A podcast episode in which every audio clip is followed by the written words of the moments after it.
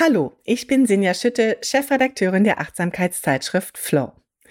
Flow ist ein Magazin für persönliche Entwicklung, Kreativität und mehr Ruhe. Wenn du Flow liest, kannst du besser über dich selbst und das Leben nachdenken.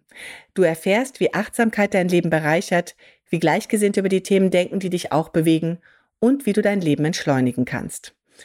Außerdem liest du viele Geschichten über kreative und positive Psychologie. Jedes Heft enthält auch zwei Papiergeschenke, wie zum Beispiel Postkarten, Lesezeichen oder auch kleine Einschreibehefte oder Büchlein, in denen du reflektieren kannst. Du als Hörerin dieses Podcasts kannst dir jetzt zwei Probehefte für 12 statt 17 Euro bestellen. Geh einfach auf die Webseite flow-magazin.de slash Glück und bestell deine Flow-Hefte. Am besten gleich noch heute. Viel Spaß damit.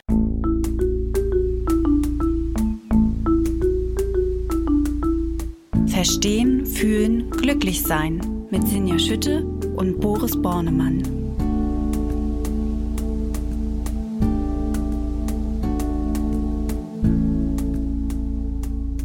Hallo und herzlich willkommen bei Verstehen, Fühlen, Glücklich Sein, dem Achtsamkeitspodcast. Ich bin heute wieder mal im Gespräch mit Dr. Boris Bornemann. Er ist Neurowissenschaftler, er ist Psychologe, er ist Achtsamkeitstrainer und er ist die Stimme und auch der Kopf hinter der Achtsamkeits-App Balloon. Hallo Boris. Hallo Sinja und ich begrüße dich, Sinja. Äh, Sinja ist die Chefredakteurin der Achtsamkeitszeitschrift Flow. Was für ein schönes Begrüßungsritual, das wir hier haben. Und weil das so schön ist, haben wir gedacht, wir machen das auch gleich mal zum Thema. Zum Thema dieser Folge, wir wollen über Rituale sprechen und warum sie so wichtig für uns sind und wie wir sie gestalten können. Und es gibt natürlich auch noch einen Anlass, ein ganz besonders schönes Ritual, was viele sehr lieben. Und das ist Weihnachten, weil das ist unsere letzte Folge vor Weihnachten. Ja, herzlich willkommen. Und wir fangen, glaube ich, einfach wieder an, wie wir das immer tun, ganz ritualisiert und fragen, was ist denn das eigentlich, Boris? Was ist so ein Ritual? Wie kann man das definieren? Das Wort Ritual kommt vom lateinischen Ritus und das bedeutet sowas wie religiöse Vorschrift oder Zeremonie. Hm.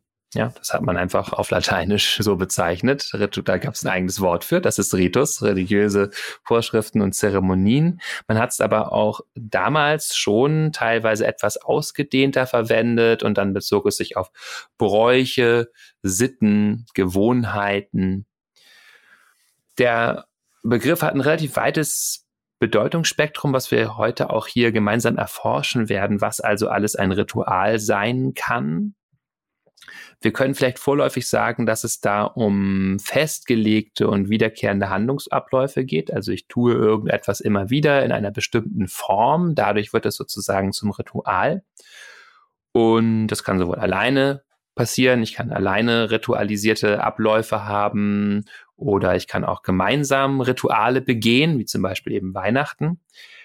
Und dann gibt es natürlich ganz viele soziologische, vor allen Dingen auch Forschung dazu und äh, psychologische Forschung. Und wir versuchen das hier alles so ein bisschen zusammenzutragen heute und natürlich auch zu kombinieren mit vielen praktischen Hinweisen oder Ideen dazu, wie wir Rituale gestalten können für uns und äh, auch dann Ideen, warum das hilfreich ist.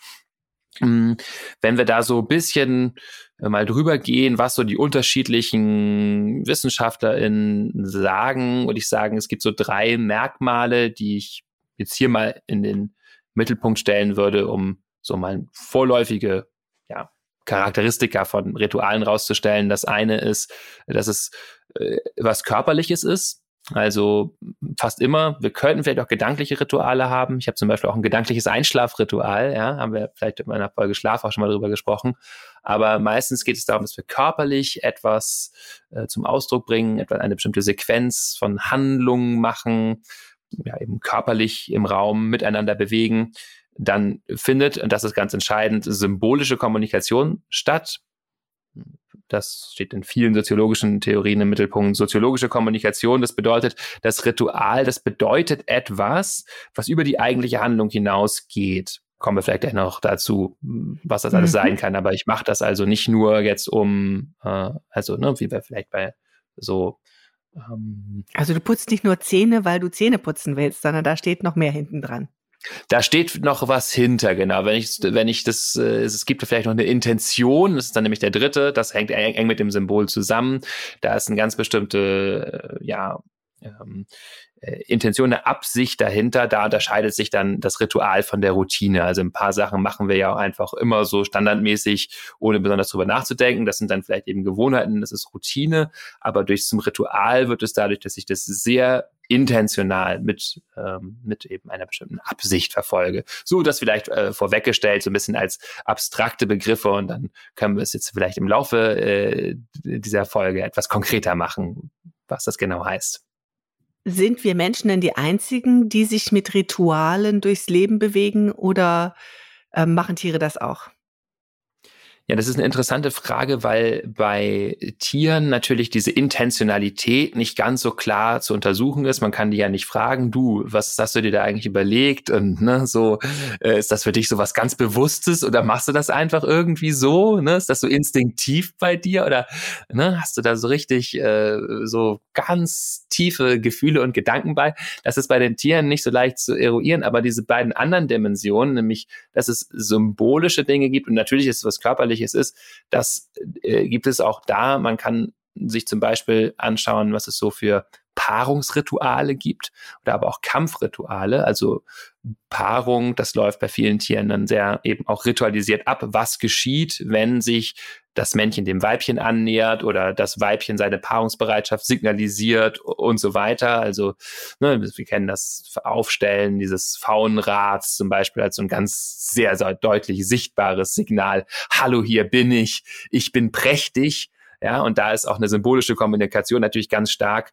Ähm, diese Federn, die sind ja zu nichts gut. Die signalisieren einfach wirklich nur, hallo, ich habe so viele Ressourcen, toll. dass ich ganz tolles Federkleid produzieren kann und letztendlich damit sage sowas wie, ich bin fit, so auch meine Gene sind toll, ja, ich, ich kann mir das leisten, hier so verschwenderisch äh, mit der äh, mit meinen Pigmenten umzugehen, äh, bitte nimm mich, ja, so das ja. ist sozusagen das, das Symbol. Das werden hübsche kleine Fauenküken. Genau, das werden sehr hübsche Küken, das kannst du dir, kannst du dir schon mal vorstellen, liebes Weibchen, äh, wenn du mit mir, ja, also so genau, also Paarungsritual. Und dann Kampfesritual ist vielleicht auch interessant, auch vor dem Hintergrund symbolischer Kommunikation. Da gibt es ja viele Tiere, die äh, in Rudeln, Wölfe, aber auch Affen, also unsere nächsten Verwandten, die immer wieder so äh, kleine Kampfeshandlungen untereinander ausführen. Man muss es sagen, besonders die Männchen untereinander. Und das sind dann wirklich keine ausgeführten Kämpfe, bei denen jetzt jemand anderen die Kehle durchbeißt, sondern teilweise wirklich ganz gut äh, ritualisierte ja, Anfauchen, zurücktreten, sich nur so kurz angehen, das Maul zur Kehle bringen oder so. Und damit wird angedeutet, hey, ich wäre stärker als du und wir müssen diesen Kampf nicht durchführen. Wir oder die Tiere müssen diesen Kampf nicht durchführen. Damit findet auch so eine Art von symbolischer Kommunikation statt. Ja, es gibt also ein Ritual, um irgendwie Hierarchien auszuhandeln, aber das geht eben nicht. Ich muss die Handlung nicht tatsächlich ausführen. Wir müssen nicht tatsächlich kämpfen, sondern haben so, gibt so Rituale dazu. Da können wir also sagen, sowas wie Rituale gibt es vielleicht auch im Tierreich. Ja, also ich, ich habe natürlich gerade, während du das ja erzählt hast, an tausend kleine Gelegenheiten gedacht, wo man solche Rituale auch im Menschenreich, ähm, sage ich mal, ähm, wiederfindet. Und insofern wird es sehr spannend sein, wenn wir jetzt im Verlaufe dieser Podcast-Folge auch ergründen, wo ist der Unterschied zwischen Ritual und Gewohnheit und wie viel Ritual steckt in einer Gewohnheit und wie viel Gewohnheit steckt in einem Ritual. Das finde ich sehr spannend, dass wir uns jetzt da auf den Weg begeben. Du hast gerade schon gesagt, also bei den äh, Ritualen im Tierreich, dass sie natürlich einen Zweck verfolgen, für etwas gut sind. Äh, kannst du das noch etwas genereller formulieren? Wofür nutzen wir Regal, äh, Rituale, Regale, sehr schön. Wofür nutzen wir Rituale? Und was nutzen uns Rituale? Manchmal machen wir das ja auch gar nicht bewusst und sind einfach in einem Ritual unterwegs oder nutzen ein Ritual weil es uns was bringt, weil es uns gut tut. Magst du uns das einmal ein bisschen auseinandernehmen? Ja, also das werden wir sicher jetzt in vielen verschiedenen Schritten auseinandernehmen, denn es gibt äh, ganz viele Funktionen, die Rituale einnehmen können und die man unterscheiden kann. Und dabei werden wir wahrscheinlich auch feststellen, was alles ein Ritual sein kann, wo wir eigentlich alle ständig auch Rituale haben in unserem Alltag. Und die erste Funktion von Ritualen, die wir benennen können, ist einfach, dass es gute Gewohnheiten sind, sozusagen. Also, wir kennen alle dieses so Aufsteh- und zu Bett geh Ritual. Es hat natürlich auch die symbolische Funktion, dann für uns zu signalisieren, einmal, jetzt wirst du wach und startest in den Tag und jetzt nimmt der Tag so sein Ende und du gehst in die Nacht zum Beispiel. Magst du uns da gleich vielleicht mal so ein ganz praktisches Beispiel geben, Boris? Hast du solche Morgenrituale? Ja, also ich habe wirklich ein sehr äh, festgelegtes Morgenritual. Also ich bin da äh, sehr ich möchte nicht sagen rigide, aber für mich ist das wirklich sehr wichtig, dass, wie ich den meinen Morgen beginne. Und das ist doch immer sehr ähnlich. Also, ich stehe auf, ich mache das Bett, ich äh, gehe ins Badezimmer, gehe vielleicht auf Klo, ich putze mir die Zähne. Dann mache ich Yoga oder so Bewegungsübungen für so acht Minuten oder so. Da gibt's auch feste Sequenz, die so ein bisschen variiert von Tag zu Tag. Da aber auch das in einer ritualisierten Weise, wie die variiert. Ja, also da gibt's dann also die Aktivierung des, des Körpers, sich den Körper kümmern. Und dann meditiere ich. So unterschiedlich. Das kann von Phase zu Phase variieren. Für mich ist es im Moment gerade, ich kann mir den Luxus leisten, auch wirklich morgens so fast eine Stunde zu meditieren. Für mich ist das gerade sehr hilfreich auch, aber manchmal ist es auch weniger. Aber dass Meditation stattfindet, das äh, ist auf jeden Fall ähm, klar. Ja, so. Und dann frühstücke ich. Das Ganze, dieses Ritual, das ist, naja, das nimmt dann auch schon gut und gerne mal zwei Stunden in Anspruch. Manchmal wird zwischen dem Yoga und dem Meditieren auch noch geduscht. Na? Aber so beginnt mein Tag und es ist für mich auch ganz wichtig, dass, äh, ja, das ist, da kann man eben auch schon gucken, was steckt da alles drin an Intentionen auch. Ne? Da geht's natürlich darum, irgendwie mich um meinen eigenen Körper und Geist zu kümmern und eben sehr bewusst und mit ja, einer bewussten Ausrichtung in den Tag zu starten. Das war nur das Morgenritual. Ich könnte, abends ist weniger. Abends ist nur kurz meditieren, sitzen, zu Bett gehen. Eigentlich kann ich jetzt kurz sagen, es, da findet nicht ganz so viel statt. So. Wie ist es denn bei dir, Sinja? Das klingt total schön. Ich habe gerade gedacht, oh, ich möchte das auch haben. Also ich habe ja schon Kinder und ähm, auch schon eine Weile und insofern ist mein Morgenritual ein bisschen mehr mit der Familie verbunden. Aber was ich auch ist so dieses ähm, Aufstehen, Bett aufschlagen. Und dann gehe ich, also ich mache äh, äh, keine klassischen Körperübungen oder sowas, aber für mich ist das so ein bisschen, ich kümmere mich, indem ich dusche, äh, glaube ich, so ein bisschen um Körper und Seele. Und das ist so mein Moment für mich, da bin ich so allein in meinem Badezimmer, eincremen. Und das ist auch alles so, äh, läuft immer genau nacheinander. Und ähm, da habe ich auch ganz äh, ja, ähm, wann wasche ich Haare und, all diese Sachen, ja. Und, ähm, und dann ist wirklich bei, bei uns, ich würde jetzt sagen, bei uns ein Ritual, dass wir wirklich alle gemeinsam frühstücken und äh, dass wir dann den Frühstückstisch machen. Ähm, wir stehen auch immer alle füreinander auf, wenn die anderen gehen, also nicht alle, aber auf jeden Fall einer steht immer mit auf, wenn irgendjemand früh raus muss. Und dann wird Kaffee gekocht und dann wird der Tisch gedeckt und dann sitzen wir, wenn möglich, auch alle am Frühstückstisch und äh, versuchen uns zu halt, äh, unterhalten und abzustimmen, ist natürlich mit Teenagern manchmal ganz schön schwierig. Die, hm, also bei uns wird sehr häufig der Satz gesagt, vielleicht auch schon ein kleines Ritual, das Handy bitte weglegen. und ähm, ja, und dann bringen wir uns oder beziehungsweise bringe ich ganz speziell auch die Kinder immer auf den Weg, wenn ich hier bin und bringe die auch richtig zur Tür. Also habe ich gerade auch gedacht, das ist auch ein Ritual. Und verabschiede die dann auch nochmal und wünsche einen schönen Tag und sag auch immer, ich habe dich lieb hinterher.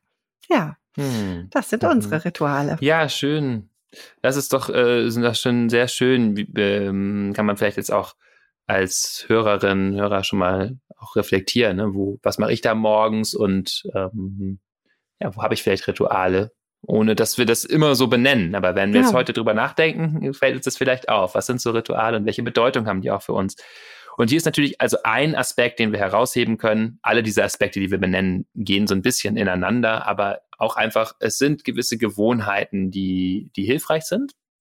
Und und die strukturieren ja auch unseren, unser Leben irgendwie, oder? Genau, die strukturieren unsere Zeit. Das ist auch eine wichtige Funktion, ähm, auch äh, von so zyklischen Ritualen, wiederkehrenden Ritualen, wie zum Beispiel auch Feiertagen, die strukturieren zum Beispiel auch unser Jahr, dass wir wissen, naja, Weihnachten ist auch vielleicht erstmal die Zeit, wo dann alle nach Hause kommen, Geburtstag, ja, oder Neujahr vor allen Dingen auch. Da schauen wir zurück, schauen nach vorne, die markieren sozusagen in Fluss der Zeit bestimmte ja, Ereignisse und sorgen dafür für eine gewisse Struktur. Man kann man es vorstellen. Ansonsten wäre ein Tag wie der nächste, der den anderen so übergeht. Aber hier wissen wir, das ist das nächste Ereignis, was kommt. Darauf leben wir hinzu sozusagen.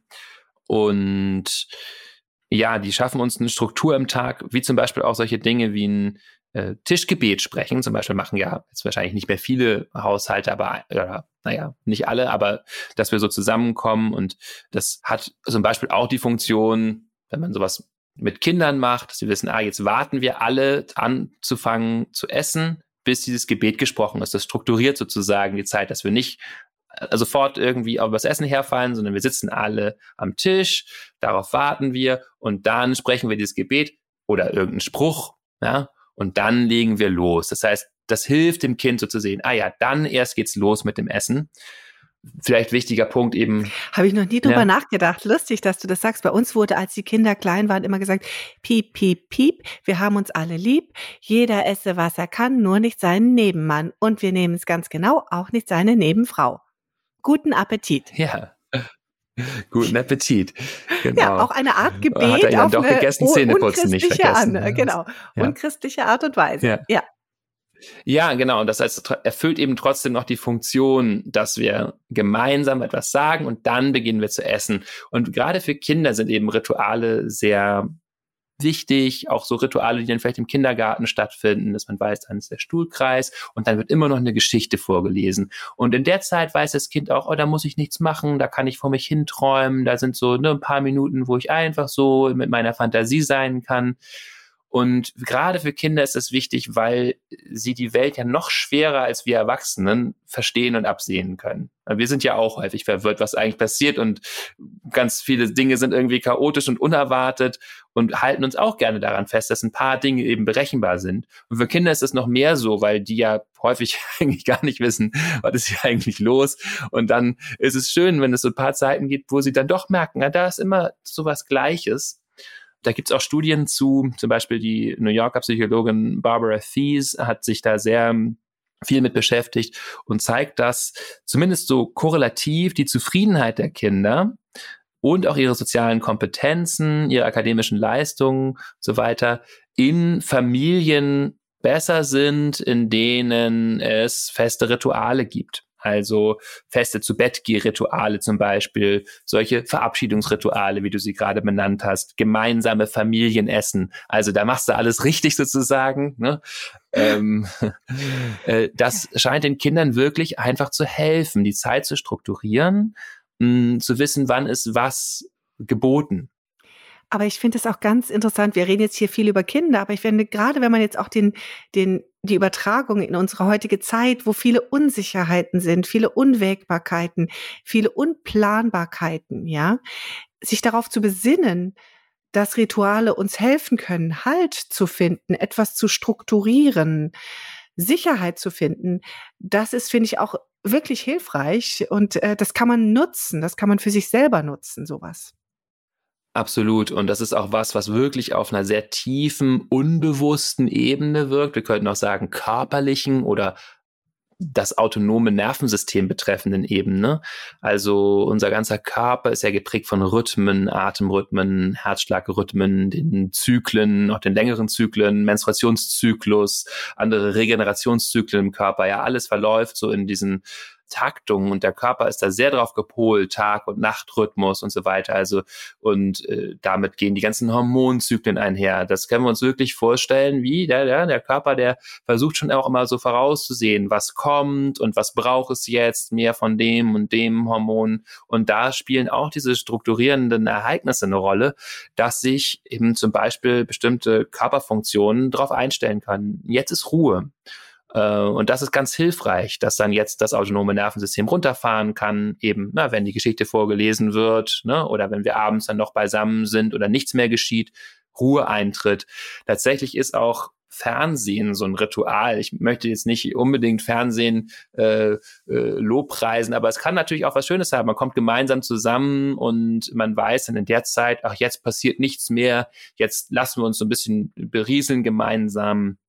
Viele Soziologen haben das äh, untersucht und sehr benannt, was es so für Rituale gibt. Besonders die Tagesschau wurde ja von sehr vielen Soziologen äh, immer benannt als Ritual. Ist heutzutage vielleicht gar nicht mehr, obwohl es ja immer noch viele Millionen Menschen sehen, aber hat ein bisschen nachgelassen so was es für ein Ritual ist. Das spielt natürlich hier auch nicht nur die Zeitdimension eine Rolle, sondern was dann vielfach diskutiert wird, ist auch das Ritual der Weltbeschauung. Also schon Jean Baudrillard, was dann. Es gibt uns Sicherheit, oder? Ja, es gibt uns, äh, genau, es gibt uns Sicherheit, dass wir so gemeinsam äh, sitzen und es ist auch eine gewisse Art, wie wir eben mit der Welt dann in Inter Interaktion treten, wie wir Informationen aufnehmen, bisschen wie die Welt inszeniert wird. Also wie gesagt, viele so klassische Soziologen haben da schon äh, drüber geredet, was das, was Fernsehen so für ein Ritual auch äh, ist. Aber müssen wir jetzt nicht im Speziellen weiter darauf eingehen, aber so waren wir hier vor allen Dingen erstmal beim Aspekt auch, es strukturiert einfach unsere Zeit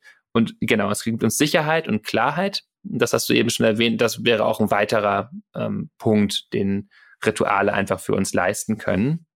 Ich muss also nicht drüber nachdenken, was ich mache zu einer gewissen Zeit, sondern zu der der Zeit passiert immer dies. Hm, und das ist auch in vielen anderen Bereichen in unserem Leben so, äh, dass wir Sicherheit bekommen, was jetzt hier zu geschehen hat. Zum Beispiel, wenn wir in ein Restaurant gehen, dann wissen wir, wir setzen, suchen uns einen Tisch. Manchmal wird er uns zugewiesen, aber ja, häufig setzen wir uns hin und dann machen wir die Karte auf, ja, dann wählen wir Gericht aus und so weiter. Das wird dann gebracht. Am Ende wird es auch wieder, äh, bezahlen wir die Rechnung. Also es gibt ein gewisses Skript, was so abläuft. Oder auch Arztbesuche zum Beispiel. Wir wissen, wir gehen zum Arzt und dann, na, wir melden uns an, die Chipkarte bitte und so weiter. Und dann sitzen wir im Wartezimmer und der Arzt untersucht uns. Und da gibt es auch wirklich ganz viel interessante Forschung zu, zu der, äh, zu der Funktion dieses Arztbesuches das können wir uns ja auch in allen anderen äh, Kulturen auch angucken. Na, Heiler, Heilerinnen, Schamanen, Medizin, Männer und Frauen, das gab's überall und das ist auch nicht immer jetzt nur verbunden gewesen mit dem, was wir heute so als heilsam anerkennen oder wo wir gewiss zu wissen glauben, dass das das Heilsame ist, dass da irgendein äh, Chemical Compound gegeben wird, irgendeine ja, Substanz und das ist dann heilsam, sondern man, es lässt sich nachweisen, dass ganz viele Aspekte an diesem Ritual des Arztbesuches hilfreich sind und des Medizingebens. Genau, da gibt es doch auch dieses, dass schon wenn der Arzt diagnostiziert hat, äh, dass jemand Knieschmerzen hat und dann ihm sagt, ja, ich sehe, du hast, was weiß ich, ein, ein Knieschaden, was weiß ich, eine Schleimbeutelentzündung und du kriegst das Rezept schon dann gehen die Menschen quasi halb geheilt aus der, aus der ähm, Praxis raus, weil sie alleine schon diese Anerkennung gefunden haben ihres Problems. Ne? Ja, das also ist ja äh, das, auch ein Ritual. Das tut häufig äh, sehr gut, genau. Und dann äh, zu wissen, da hat sich jetzt jemand zugewendet. Mh, hm, Placebo-Effekt ist ja auch ein ganz bekannte äh, Teil eben dieses Medizingebens oder Medizineinnehmens. So gerade so bei Schmerzstudien findet man häufig, dass so fast ein Drittel der, des schmerzstillenden Effekts auf den Placebo zurückgeht. Mm, man findet übrigens interessanterweise, dass das sogar funktioniert, wenn Menschen wissen, dass es ein Placebo ist. Also was uns noch mal stärker dafür spricht, dass dieser Akt des Einnehmens irgendwie hilfreich ist. Gibt es eine Studie von der Harvard Medical School zum Beispiel von 2010. Da wurden 80 Frauen mit ähm, Reizdarmsyndrom, Irritable Bowel Syndrome, also chronischen Magen-Darm-Beschwerden sozusagen, ähm, eingeladen und die bekamen dann ein Placebo, bei dem ihnen klar gesagt wurde, dies sind Zuckerpillen ohne Wirkstoff, durch die sich in anderen Studien aber äh, Verbesserungen gezeigt haben. So wurde ihnen das gesagt, ja. Also das ist kein Wirkstoff drin, aber andere Studien finden, ne, das hilft trotzdem. Und die Menschen, die den dann bekamen, die zeigten tatsächlich eben auch Verbesserungen in ihrer Symptomatik. Nicht riesengroß, aber doch bedeutsam. Und jetzt kann man sich noch weiter anschauen, auch wie, was da so wirksam ist oder welche moderierenden Variablen es sozusagen gibt im Arztbesuch. Gibt es einen interessanten Review, wie immer sind die alle in den Show Notes zu finden, auch von 2018, der so Einflussgrößen darauf untersucht, wie gut Medikamente wirken. Und zwar sowohl Placebos als auch welche mit Wirkstoff. Und ja, eine sehr, sehr zentrale Variable ist da zum Beispiel die Vertrauensbeziehung zwischen Arzt und Patient. Also wenn ich, wenn Menschen angeben, ne, ich vertraue dem Arzt, ich fühle mich da geborgen, oder auch, der ist mir sehr sympathisch, er wirkt kompetent, dann wirken die Schmerzmittel oder die anderen Medikamente tatsächlich besser, sowohl subjektiv als auch in einigen objektiven Parametern. Und vielleicht noch eine, eine letzte interessante Studie dazu, auch von 2018 ist eine, mh, hm, ist gar nicht genau, ist im, im Journal of International Review of Neurobiology erschienen. Da ging es um, geht's um diese Symbolkraft. Britische Studie mit über 800 Frauen, die regelmäßig Kopfschmerzen haben und Schmerzmittel evaluieren sollten. Und da gab es einmal Aspirin mit Markensymbol drauf und Aspirin ohne Markensymbol drauf. Es zeigt sich, wenn Menschen Aspirin mit Markensymbol drauf einnehmen, wirkt es stärker. Und dann gab es ein Placebo, aber auch da einmal einen hübsch designten Placebo mit irgendeinem Logo drauf und einen ziemlich schlichten Placebo. Und auch der hübsch designte Placebo, der einem so das Gefühl vermittelt, na, hier, da ist irgendwie was schön designtes Symbol, es hat auch so ein, so ein was wie Kompetenz, was da sozusagen ausgedrückt wird. Ja, der, der wirkt besser, der wirkt stärker. Menschen äh, richten Menschen stärkere Schmerzreduktion. Und hier zeigt sich vielleicht eben auch nochmal, um so auf diese Bestandteile von Ritualen zurückzugehen, dieser Effekt von symbolischer Kommunikation, von symbolischem Ausdruck. Ich nehme da etwas ein und das wirkt ja auf einer tiefen unterbewussten Ebene. Dieses Symbol suggeriert mir, das ist Medizin. Wenn du das einnimmst, dann hilft dir das. Und in dem Moment, wo ich mich darauf einstelle, wenn ich das, wenn ich das glaube, dann ähm, ja, äh, reduziert es tatsächlich auch meinen Schmerz stärker. Das ist ja schon verrückt, was da unser Unterbewusstes alles so macht mit solchen Ritualen. Das war jetzt, du hast es ja jetzt auf der sehr gesundheitlichen, körperlichen Ebene beschrieben ähm, und auf, die, auf den einzelnen Menschen bezogen. Wir haben ja auch sehr viele Rituale äh, gesellschaftlich gesehen. Ähm, was, was machen die mit uns? Mhm. Ja, da kommen wir jetzt auch noch so stärker in diesen sozialen Bereich rein. Ähm, da gibt's auch wieder unterschiedliche Funktionen, die Rituale einnehmen können. Und ein ganz entscheidender Bereich ist Übergang und Transformation. Das ist eigentlich alle Klassifikationen äh, von Ritualen, die es so gibt in der Soziologie, benennen dieses als eine sehr wichtige Klasse von Ritualen. Initiationsriten sozusagen und Abschiedsriten. Und da gibt es schon mal ja ganz profane, die wir jeden Tag machen, wie eine Begrüßung und eine Verabschiedung.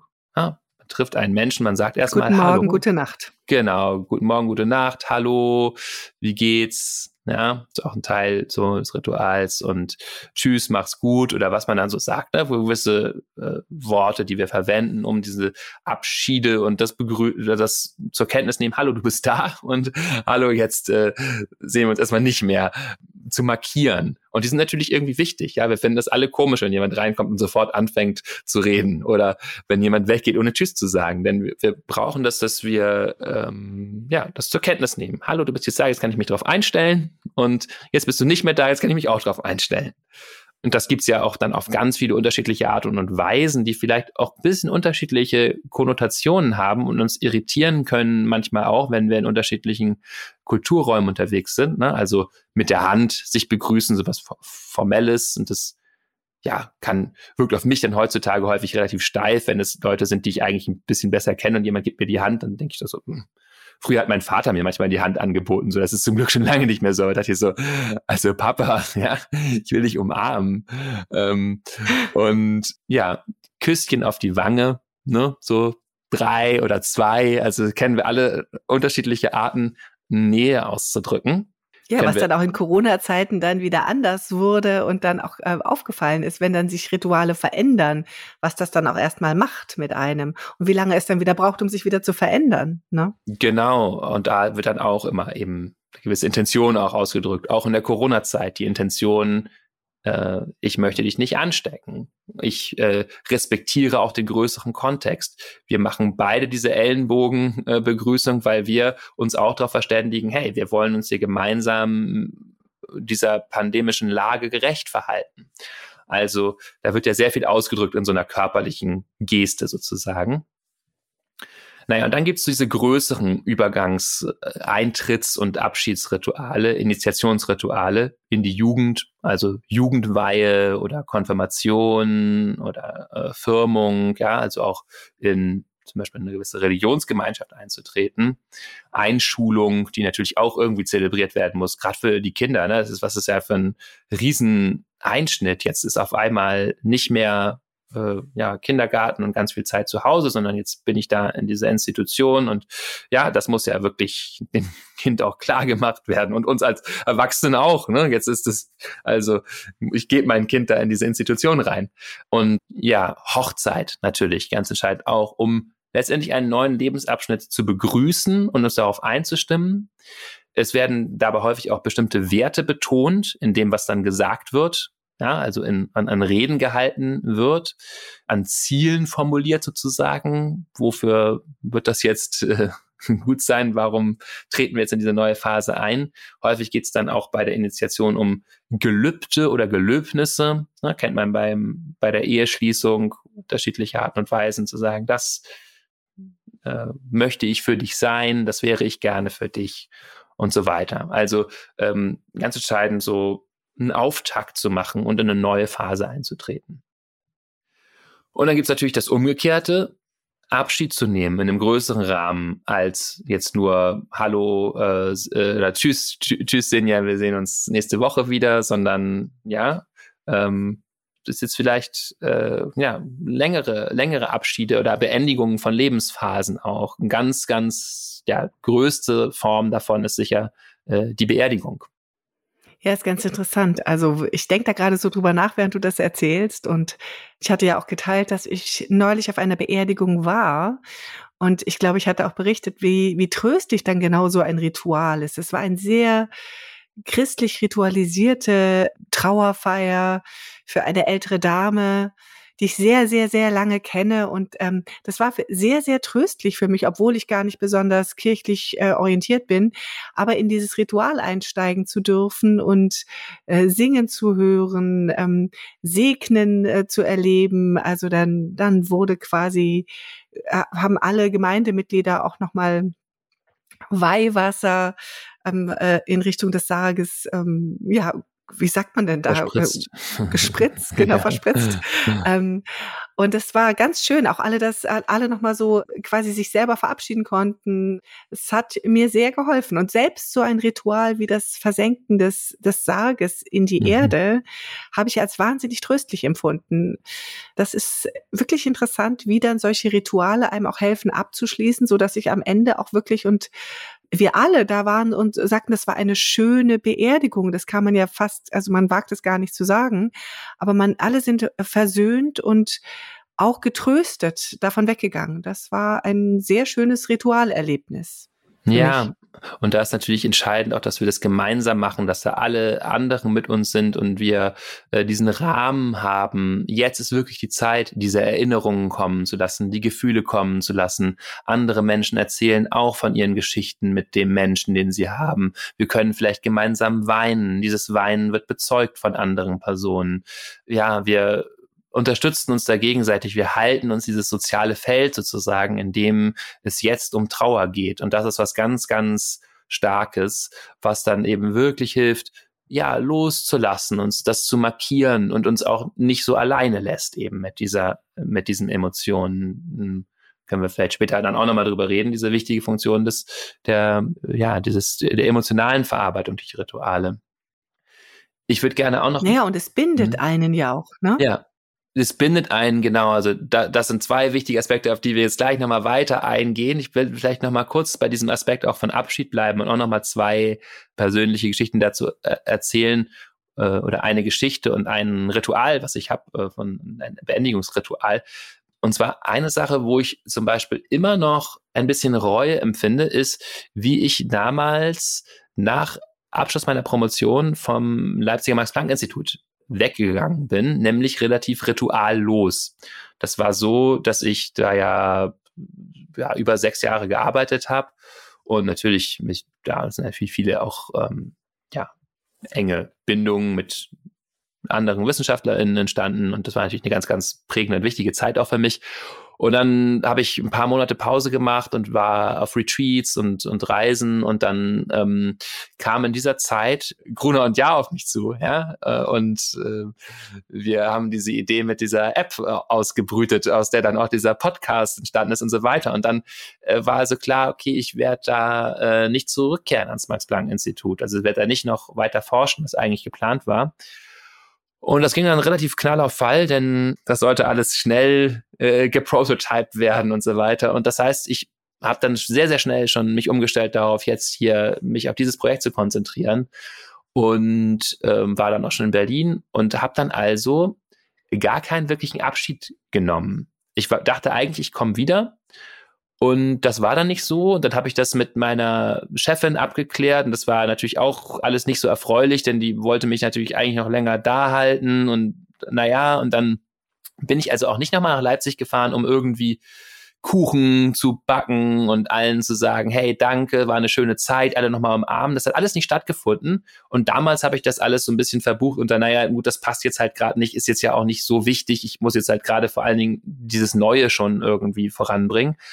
Und ich bin aber immer noch traurig darüber, dass das nicht geschehen ist, so weil ich gerne diesen Abschied begangen wäre, gerne irgendwie auch diesen emotionalen Moment gewürdigt hätte von wow, was war das hier für eine für eine tolle Zeit und was habe ich alles gelernt und irgendwie so ein Ritual, das fehlt mir tatsächlich. Also so ein und das kann ich wirklich deutlich bemerken so. Also ich glaube, seitdem bin ich da auch noch feinfühliger für, äh, ob es jetzt eigentlich ein Ritual braucht, ob es ne, weil man kann das so schnell rational abbügeln und sagen, naja gut, haben ja alle verstanden, ist jetzt vorbei. Ne? So, aber nee, es braucht dann diese Momente, in denen man auch gemeinsam sagt, so, es ist jetzt wirklich vorbei, was fühlst du, wie geht's dir? Vielleicht kann man sich in die Augen schauen, vielleicht kann man mal ein Tränchen verdrücken oder so, aber ne, wirklich auch körperlich miteinander zusammen sein.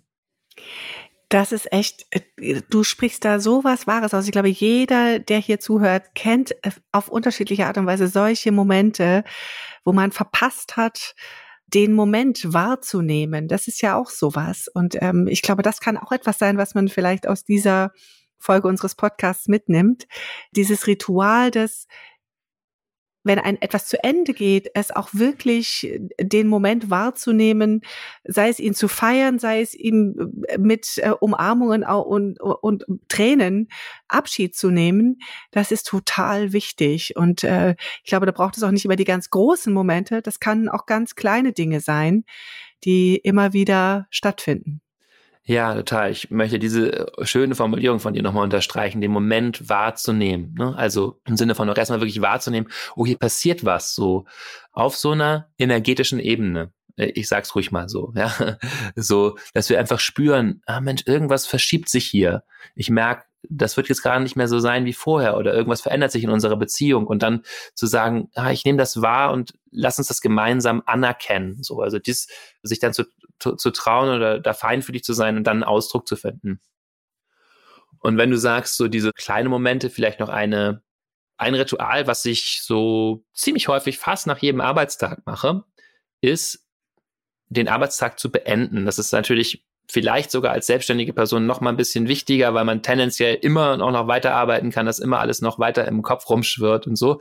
Und deswegen wirklich körperlich, ich stehe, ich gehe noch mal durch, was ich heute äh, geschafft habe. Ich würdige tatsächlich auch noch mal so, okay, heute ist es so, ne, diesen, diesen Text geschrieben, das war gut, das ist heute noch geschehen, also auch nochmal so anerkennen, da ist eine Menge geschehen. Das vergessen wir dann schnell ja auch wieder, wenn es abgehakt ist. Also uns nochmal ein bisschen, mir nochmal zu gratulieren, sozusagen.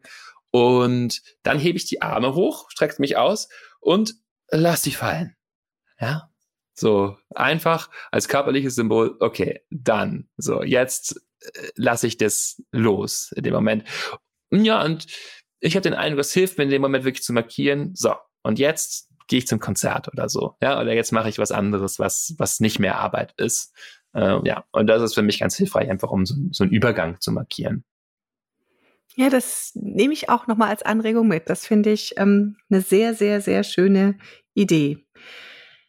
Ja, also du sprichst jetzt gerade noch mal von der sozialen Bindung und Orientierung, die uns so ein Ritual gibt. Haben wir gerade gesprochen, wenn es um Beerdigungen etc. geht.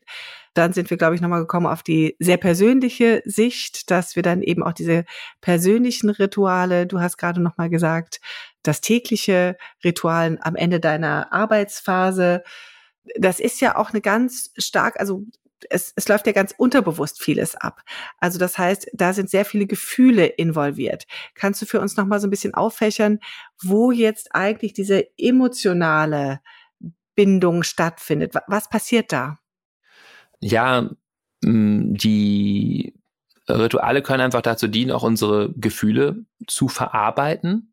Und ähm, ja, was da passiert, ist sicher sehr komplex, aber was ich eben schon gesagt habe, wir schaffen uns so ein, wir schaffen uns einen Rahmen dafür, um diese Gefühle überhaupt zu fühlen. Eben bei einem Trauerritual oder auch, wenn wir es alleine machen, äh, Abschiedsbrief schreiben, den wir vielleicht nie abschicken oder Gegenstände weggeben, die mit einer bestimmten Beziehung verbunden waren oder so. Äh, Versöhnungsrituale können da auch eine Rolle spielen, dass wir uns gegenseitig verzeihen und dann auch sowas sagen, wie ich verzeihe dir. Da gibt es sozusagen wieder auch Symbole, die dabei eine Rolle spielen, so die in Worten ausgedrückt werden. Ich habe dir verziehen, ich verzeih dir.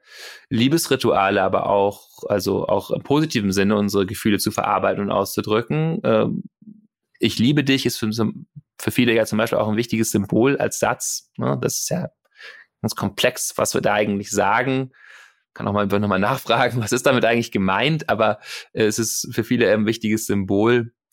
Auch Sex als Symbol von oder als Ritual der Intimität und Zusammengehörigkeit. Das kann uns auch Möglichkeit geben, einfach ja Gefühlen Raum zu geben. Und natürlich Meditation als ein Ritual der inneren Einkehr, des ähm, Kontakt, in Kontakt kommens mit uns, des Tiefergehens und mit Intentionen verbindens. Also äh, ja, das ist eine ganz wichtige Funktion in Ritualen, eigentlich auch in vielen, die wir jetzt schon angesprochen haben, dass da einfach Gefühle Platz haben und eine, so eine Struktur aufgespannt wird. In der Meditation weiß ich, ich habe jetzt da irgendwie, sitzt da jetzt meine 10, 20, 30, 40, 50 Minuten und habe die Zeit, diese Gefühle da sein zu lassen. Während der Trauerfeier habe ich die und ähm, es gibt den Rahmen dafür, dass sich die Gefühle ausbreiten können. Jetzt sind wir ja so ein bisschen an dem Punkt, wo dann jetzt sage ich das Thema unserer unseres Podcasts natürlich hier über die sehr stark wir sind es jetzt schon auch sehr wissenschaftlich angegangen, also dieses das Stück mehr, was da rein auf der sage ich mal äh, funktionalen Ebene stattfindet, das ist ja auch irgendwie so eine transzendente Ebene, die Rituale bei uns bewirken. Würdest du sagen, das ist schon auch ein ganz wesentlicher Punkt, wenn wir über Rituale sprechen, oder? Ja, da kommen wir sicher zurück auch auf den Anfang, äh, zu den religiösen Riten, zu den Zeremonien. Das ist vielleicht auch das, an das wir als erstes eigentlich denken, wenn wir von Ritualen hören, an so großen Gottesdienst, an große Gottesdienste, an schamanische Rituale, Schwitzhütten, äh, hinduistische Pujas, bei denen alle möglichen äh, Gesänge ertönen, bei denen Weihrauch, äh, Palo Santo, Sandelholz, äh, äh, ne, alle möglichen Dinge abgebrannt werden, getrommelt wird, gesungen wird und so weiter, getanzt wird, gebetet, bei denen es bestimmte rituelle Gewandungen gibt. Und da geht es also immer darum, uns mit etwas Größerem zu verbinden, vielleicht mit Gott oder bestimmten Gottheiten oder mit bestimmten Aspekten unserer selbst, bestimmten Teilen unserer selbst Raum zu geben. Es können ja auch unterschiedliche Zwecke der Rituale sein. Ja, vielleicht ist es ein Ritual, um sich mit den Ahnen zu verbinden, vielleicht aber um unseren Erlöser zu feiern oder dessen Auferstehung oder ne, es geht irgendwie um Auferstehung, es geht um Verbindung, äh, hineingehen in die dunkle Jahreszeit zum Beispiel. Ich war vor ein paar Wochen auf dem Ritual Samhain, es ist ein irisch-keltisches Ritual zum Übergang in die dunkle Jahreszeit, fand ich auch sehr schön. Man erkennt gemeinsam an, jetzt gehen wir in die dunkle Jahreszeit, da geht's um Besinnung und so weiter. Wir schaffen uns so Rahmen und Symbole, und da ja, geht es auch darum, ein bisschen unseren rationalen Verstand hinter uns zu lassen und uns wirklich ganz tief in dieses Reich rein zu begeben, von dem wir äh, gesprochen haben, so, also was so vielleicht die, ja, worauf so Symbole verweisen, das Unterbewusste, was eben mehr so in Bildern arbeitet, in Atmosphären, in Gefühlen oder eben im körperlichen Ausdruck, den wir gar nicht rationalisieren können, aber in einem wilden Tanz oder in einem körperlichen Kontakt oder ja, also da äh, so in diesen in dieser Form von Ritual da kulminiert sozusagen all das, was wir eben auch benannt haben an, an Körperlichkeit. Das ist körperlich singen, tanzen, springen, kuscheln. Vielleicht spielt auch Sexualität eine Rolle. Gibt es auch ne, Tempelrituale und so weiter. Von Intentionalität. Da geht es also um irgendeinen Zweck, irgendetwas, was wir damit in die Welt bringen wollen, womit dieses Ritual aufgeladen ist. Und dazu finden wir dann wiederum die passenden Symbole oder Handlungen.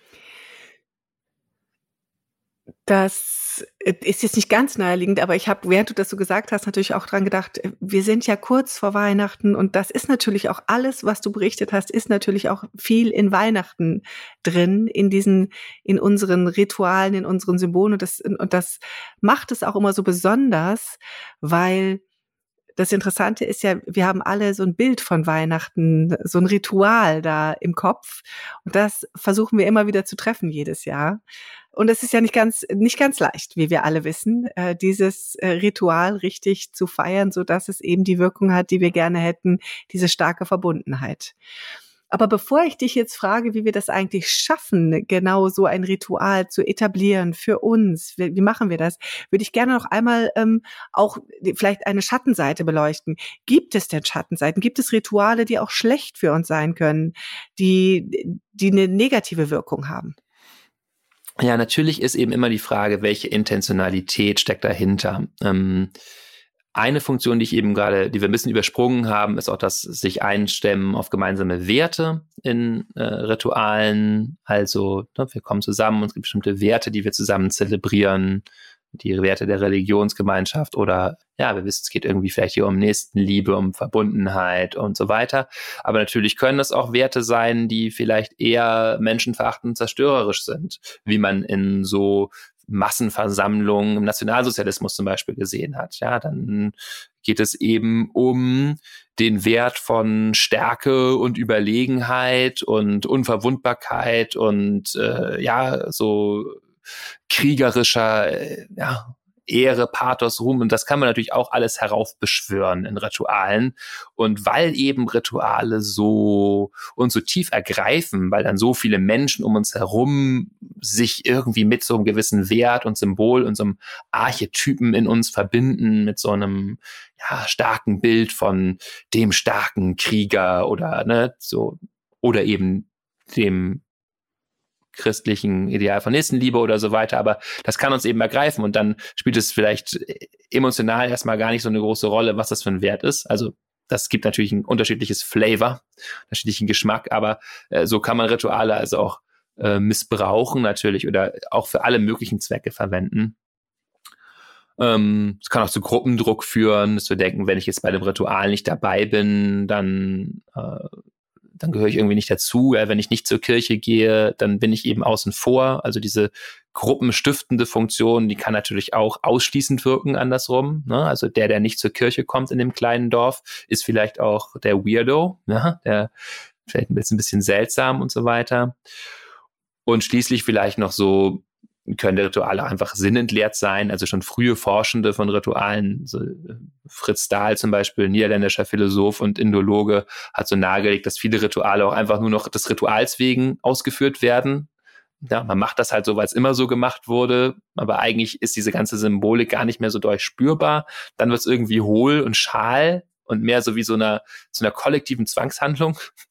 Und individuell kann das eben auch so sein. Also eben, wo wir von Zwangshandlungen reden, ritualisiertes Handeln ist auch ein Merkmal von bei Zwangsstörungen. Also, dass wir zum Beispiel unsere Ängste letztendlich neutralisieren durch immer wieder Hände waschen, Hände waschen, Hände waschen, ja, bis man also auch mit Handcremes nicht mehr hinterherkommt, die Hände ganz wund sind, aber wir so stark irgendwie Keime zu vermeiden versuchen oder andere abergläubische Handlungen ausführen, die wir dann immer wieder ausführen müssen, immer wieder im Kopf bis zehn zählen oder äh, gewisse Dinge machen, damit, damit wir glauben, etwas zu verhindern. Also so, da, da kann ein Ritual so zu einem Symbol für uns werden, was so kurz Angst vermindernd ist, aber langfristig natürlich nicht, nicht wirklich hilft.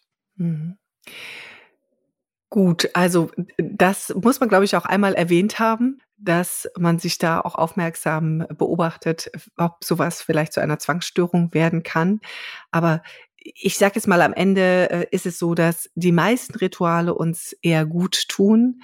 Und deswegen würde ich dich jetzt noch mal so Richtung Ende dieses Podcasts einmal fragen, was oder wie, wie kann ich denn für mich bedeutsame Rituale schaffen? wenn ich denn mir ein Ritual schaffen möchte? Ja, da können wir vielleicht zwei Fälle unterscheiden. So für mich persönlich und dann vielleicht auch nochmal so in der Gruppe. Hm, äh, entscheidend ist, dass ich anknüpfe an diesen Dimensionen, die ich gerade schon benannt habe oder durchgängig immer mal wieder benannt habe, nämlich von was ist die Intention und was ist dann ein geeignetes Symbol dafür. Also, dass ich mir immer wieder bewusst mache, warum mache ich das eigentlich und damit ein bisschen mit meinem Herzen in Kontakt gehe, dann laufe ich auch weniger Gefahr, dass das irgendwie eine hohle Handlung wird oder ähm, Zwangshandlung, sondern ich spüre wirklich hin, äh, ja, was tut mir gut, was möchte ich eigentlich durch dieses Ritual in die Welt bringen. Das unterscheidet auch das Ritual von der Routine, eben, dass ich diese Intention reinbringe, dass ich mir immer wieder bewusst mache, bei meinem Morgenritual zum Beispiel, warum ich das mache, eben um mir wohl zu tun, um mich zu kümmern, um Körper und Geist, um Bewusstsein zu kultivieren und diese Intentionalität wecken und dann eben gucken, was ist eine gute, geeignete Handlung dafür. Ich nenne vielleicht einfach nochmal ein paar Sachen, die wir so tun können rituell und äh, so nur so als als Anregung. Ne? Man kann zum Beispiel auch rituell sozusagen Träume aufschreiben, wenn man äh, dann aufwacht, äh, um so mit dem Unbewussten in Kontakt zu treten. Und so, ein, so eine Intention kann dahinter eben sein, ja, tiefer mit sich in Kontakt zu sein und mit dieser etwas ja, mysteriöseren Welt unseres Unterbewussten. Wir könnten Tagebuch schreiben, um so unser Leben historisch zu betrachten, zu, zu, reflektieren, aber auch so was, das du benannt hast, wie so Duschen, ja, äh, oder ein Bad nehmen und dabei schöne äh, Düfte zu verwenden, um sich um sich selbst zu kümmern, die Körperlichkeit wertzuschätzen. Man äh, kann auch Sport als Ritual betrachten, dass wir das machen, um jetzt uns zu spüren, in unsere Energie zu kommen oder auch Naturspaziergänge, ja, mit der Natur in Kontakt zu kommen, vielleicht auch Freiwilligenarbeit, einmal im Monat in der Suppenküche zu arbeiten und dabei auch die Intention zu haben, ich mache das, um hier was für die Gemeinschaft auch zu tun, um so Wert letztendlich auch von, von Nächstenliebe, Verbindung und so weiter zu kultivieren. Und entscheidend ist vielleicht auch, dass wir jetzt nicht immer unser Leben zustopfen müssen mit ganz vielen noch weiteren Ritualen. Manchmal ist es auch schon hilfreich, dass wir schauen, was mache ich denn eigentlich schon? Und wie kann ich mir diesen Wert davon nochmal bewusst machen, wie du es eben auch schon eingangs gesagt hast. Also vielleicht wirst du jetzt, wenn du hm, ja, das nächste Mal dann deinen Kindern Tschüss sagst zur Schule oder deinem Frühstückstisch nochmal mehr dran denken. Auch das ist dieser rituelle Charakter und was ist eigentlich meine Intention dahinter? Oder vielleicht auch Behandlungen wie zum Beispiel Blumen gießen, ja, so drüber nachdenken, ja, das mache ich, das mache ich ja eh. Äh, will ich das jetzt so nebenbei machen, weil es halt gemacht werden muss? Oder will ich eine gewisse Intentionalität reinbringen und mir klar machen, nee, ich habe diese Pflanzen wirklich gern. Ich kümmere mich gerne um das Leben um mich herum. Ich möchte das nähern, ich möchte es schön haben um mich herum und es quasi so zu einem Ritual machen und damit aufladen. Vielleicht einen Moment länger verharren, wenn ich mir die Pflanze angucke, die Gießkanne hebe, ja, das sehr achtsam begieße So. Und so können wir also auch Dinge, die vielleicht vorher gar kein Ritual waren, zu einem Ritual machen. Und das kann unseren Alltag durchaus irgendwie mit, mit äh, größerer Tiefe auskleiden oder erfüllen. Und wenn man dann drüber nachdenkt, also ich habe da gerade, während du das sagtest, so drüber nachgedacht, habe ich gedacht, ja, ich habe das schon. Ich rede immer mit meinen Pflanzen, während ich sie gieße. Und das mache oh. ich jeden Sonntagmorgen, mache ich meine Runde und rede mit meinen Pflanzen. Manchmal oder meistens nur in Gedanken. Und das ist immer was Schönes. Also insofern, das ist eigentlich ganz leicht, so Rituale in sein Leben zu integrieren. Du hast aber gerade auch noch davon Schön, das fand ich jetzt auch inspiriert. Ich rede selten ja. mit meinen Pflanzen, aber ich glaube, ich möchte das jetzt auch machen. Das, das, ist total nett, weil also es gibt dann so ein das Sorgenkind, eben, um das ich mich immer kümmern muss, die dann immer irgendwie kleine blau, braune Blätter kriegt und dann frage ich sie auch immer, was ist denn jetzt wieder los? Und ja. ich spreche ihr Mut zu, wenn sie gerade mal kein braunes Blatt hat. Also insofern, und da leben wir schon ein paar Jahre miteinander. Ja. Insofern sehr schön. Gibt es denn auch, äh, du hast gerade gesagt, das ist ja, das sind so die Rituale für, für uns ganz persönlich. Aber du äh, wolltest auch nochmal das aufmachen in Richtung gemeinsame Rituale schaffen. Es ist ja auch, äh, wir leben ja viele in einer Gemeinschaft und da ist es ja vielleicht auch schön, gemeinsame Rituale sich zu etablieren. Ja, und da gilt im Grunde das Gleiche. Also da geht es erstmal um die Intentionalität. Also warum wollen wir das machen? Und dann eben, welches Mittel ist dafür geeignet. Und das ist hier dann ein Prozess, den wir eben aber gemeinsam äh, haben, wo wir gemeinsam aushandeln, worum geht's uns denn eigentlich? Also zum Beispiel jetzt auch zu Weihnachten, ja, wir wollen Zeit zusammen verbringen, vielleicht ein bisschen von sich erzählen, vielleicht geht's aber auch um Spiel, Spaß, Freude, welches Ritual ist dazu hilfreich? Welche Rolle spielen da auch die Geschenke zum Beispiel? Ja, das ist vielleicht auch ein wichtiger Punkt. Das ist ja so selbstverständlich scheinbar, dass wir da Geschenke austauschen. Aber warum machen wir das eigentlich? Ist das ein Zeichen der Wertschätzung oder ja? Und was braucht es dann? Braucht es dann eigentlich teure Geschenke oder reichen dann kleine Geschenke? Oder einigt man sich darauf, dass es irgendwas selbstgemachtes sein soll, egal was? Aber ne, so, also man kann da so wirklich mal reinspüren. So was, was wollen wir eigentlich an diesem Fest gemeinsam zelebrieren und wir wollen es entsprechend gestalten. Äh, wir haben dazu übrigens ja auch nochmal eine eigene Podcast-Folge gemacht, schon vor vielen Jahren. Ich glaube, Folge Nummer 30 oder so, Weihnachten. Da kann man vielleicht noch mehr so sich Inspiration auch holen, wie wir das gestalten können, das Fest. Aber ebenso, ja, nur so zum Beispiel könnte man Dinge tun, wie dass jeder mal drüber spricht, was für ihn oder sie dieses Jahr wichtig war, wofür er oder sie dankbar ist. Dann wäre so ein Wert, eine Intention, die dahinter steht, eher die Betonung von einer authentischen Begegnung oder das Leben so auch in einer gewissen Tiefe miteinander zu teilen. Wir könnten aber auch sagen, wir machen ein Spiel um die Geschenke herum, um das Schenken. Bei uns wird zum Beispiel immer gedichtet um das äh, beim Schenken. Dann geht es auch ja, so ein bisschen um so eine gewisse ja, Freude miteinander ein Spiel, ästhetischen Ausdruck, den man auch gerne zusammenfindet.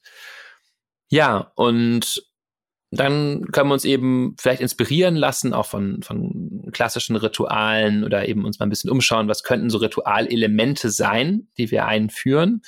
Mm, ein sehr schönes Element, was ich mit vielen Gruppen Menschen, mit denen ich mich treffe, immer äh, zelebriere, ist ein ganz einfaches von Check-in, ja? so gemeinsamer, also einfach, äh, ja, wie geht's dir denn eigentlich gerade? aber eben nicht so ein beiläufiges, wie geht es dir, sondern dass man beginnt, egal wo man ist, mit einem kurzen Check-in. Also ähm, ja, äh, was ist gerade bei dir los? Das hängt natürlich auch davon ab, in welchem Kontext das ist. Im Arbeitskontext geht das dann vielleicht nicht ganz so tief wie in einem, in einem Freundeskreis, aber dass man Zeit hat zu sagen, so, ne, ja, wie bist du eigentlich gerade hier? Und ich finde, das verändert schon wirklich sehr viel. Das, das setzt so ein bisschen den Ton auch für die, für die nachfolgende Begegnung, weil gleich am Anfang klar gemacht wird, wir tauchen hier in einen Raum ein, in dem du willkommen bist, so wie du bist. Ob du gerade äh, traurig oder und nachdenklich bist oder ausgelassen, fröhlich, so, du kannst es am Anfang einmal benennen, dann wissen wir das alle. So, das ist zum Beispiel ein schönes Ritualelement. Genau. Und dann gibt es ja viele verschiedene andere, die man sich noch so gemeinsam überlegen könnte. Also ne, so Familienessen, gemeinsam Essen teilen und so und tanzen gehen könnte auch in Ausdruck von einfach Lebensfreude, das Leben feiern sein, aber auch Demonstrationen gehen, so politische Veranstaltungen, auf die ich gehe, könnten zum Beispiel ja auch, also da gibt es natürlich einen bestimmten Zweck, immer eine Intention, je nachdem, was es für eine Veranstaltung ist. Aber grundsätzlich steht auch so diese rituelle Charakter hinter. Wir kommen hier zusammen, um uns gemeinsam für eine Welt einzusetzen, in der wir leben wollen. Ja, sehr schöne Rituale. Und ich dachte gerade, als du tanzen gesagt hast, kann man auch noch mal über Weihnachten. Also es gibt ja auch, wenn man dann so in andere Länder guckt, in Schweden wird immer um den Weihnachtsbaum getanzt. Fand ich auch ähm, mhm. ein ganz schönes Ritual, wo ich dachte, ah ja, könnte man eigentlich übernehmen. Ja, meine Oma, die ist jetzt ja ist 99 Jahre. Ähm, mittlerweile kann sie nicht mehr so gut tanzen, aber bis vor wirklich ein paar Jahren ähm, hat sie sich immer dann abends so abends um elf oder so, wenn alle eigentlich gelaufen war, gesagt so, so jetzt will ich noch mal Reggae hören. Und das ist immer ganz toll. Dann wurde meistens Bob Marley angemacht und dann wurde nochmal zu Reggae getanzt. Das sind so kleine Ach, persönliche Rituale. Ja, ich habe das auch immer sehr geliebt. Aber vielleicht das kann sie immer noch so ein bisschen, also sie hat jetzt so einen so ein, so ein Gehwagen, aber da kann sie auch ein bisschen dran tanzen. Hat sie gerade vor ein paar Monaten zu ihrem Geburtstag auch noch gemacht. Also ich hoffe drauf, dass, dass auch dieses Weihnachten wieder ein bisschen Reggae getanzt wird. Ja, herrlich. Also insofern, ich finde, das ist wirklich genau das, der, eigentlich der letzte oder der passende Schlusssatz für diese Sendung. Ähm, ich hoffe darauf, dass an äh, diesem Weihnachten nochmal ein bisschen Reggae getanzt wird. Das wäre doch schön. Ich glaube, das können wir uns alle vornehmen. Warum nicht Weihnachten? Den Weihnachtsabend immer mit einem kleinen Tänzchen äh, zu Reggae passt perfekt beenden. Das ist, glaube ich, das neue Weihnachtsritual, das ich auch mit in unsere Familie gerne nehme.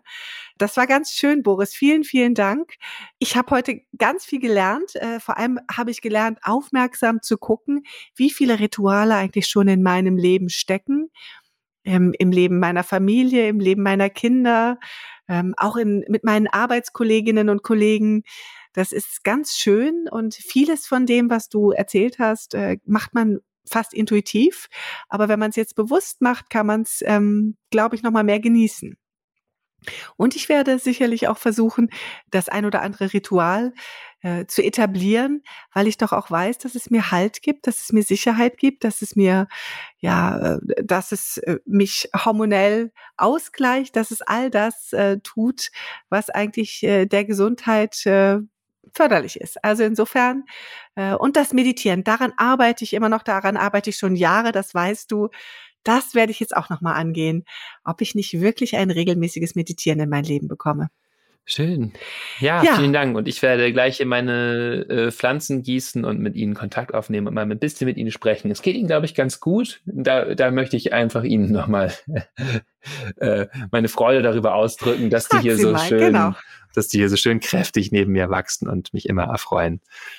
Ach, wunderbar. Ja, also vielen Dank, dass du äh, mir auch so schöne Inspirationen äh, mitgegeben hast. Und ja, ich hoffe, ihr habt auch alle ein paar schöne Ritualideen und Inspirationen mitbekommen. Wir freuen uns, wenn ihr uns äh, umgekehrt wissen lasst, was eure Rituale so alles sind. Ihr könnt uns immer schreiben unter podcast.balloonapp.de. Und wir freuen uns natürlich auch, wenn ihr uns äh, in der Podcast-App eurer Wahl ein paar Sterne gebt äh, und äh, unseren Podcast so mehr auffindbar für andere macht.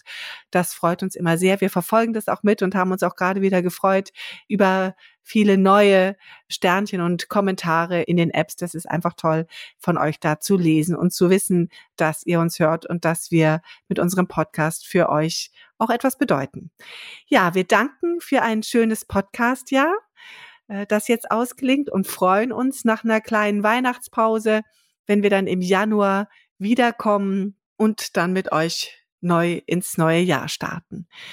Vielen Dank und alles Gute, fröhliche Weihnachten, guten Rutsch und einen guten Start in ein neues Jahr euch allen. Tschüss. Tschüss. Das war Verstehen, Fühlen, Glücklich Sein, der Achtsamkeitspodcast.